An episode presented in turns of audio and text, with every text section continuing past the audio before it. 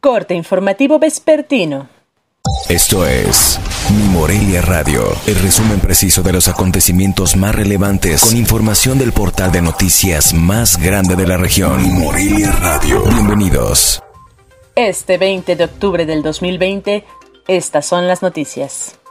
Manifestantes de Guerrero que llegaron desde el pasado domingo por la noche a tomar el control de la caseta de cobro de Sinapecuaro, ahora se dedicaron a saquear las instalaciones. Aún se desconoce a cuánto ascienden los daños.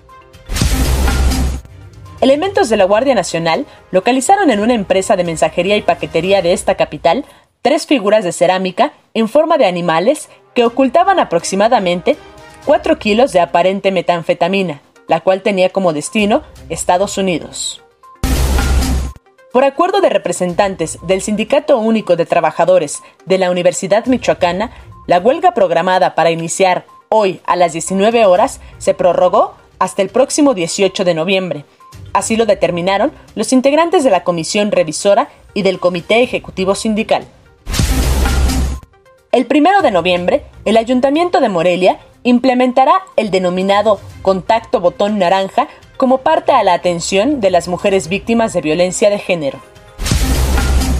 Egresados normalistas que mantienen bloqueada la vía del tren en la comunidad de Calzón sin municipio de Uruapan organizaron para este martes un cine debate y un concurso de altares de muertos para el 29 de octubre. Esto como parte de las actividades en protesta que realizan desde el mes pasado.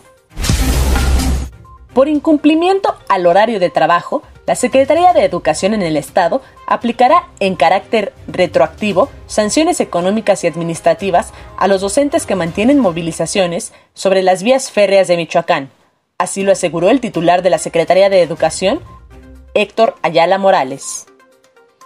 A sabiendas de que nuestros niños, nuestros hijos, nuestros alumnos en este momento eh, pues también están padeciendo temas económicos, temas de, carácter eh, pues emocional y entonces es un muy mal mensaje de algún grupo de maestros y maestras que en lugar de estarlos atendiendo eh, están buscando otros intereses de índole político sindical o intereses político electoral incluso no vamos a tolerarlo, no vamos a permitirlo. Ya se están tomando e iniciando algunos procesos administrativos, algunos descuentos eh, por días no laborados para estos maestros que, pues, en lugar de estar atendiendo a los niños, están eh, buscando tener algún espacio eh, político de esta naturaleza, un reconocimiento político sindical para otros fines.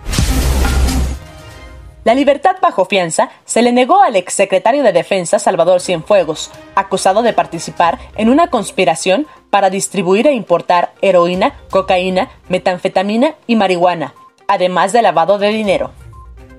Informo desde Morelia, Michoacán, Cintia Arroyo.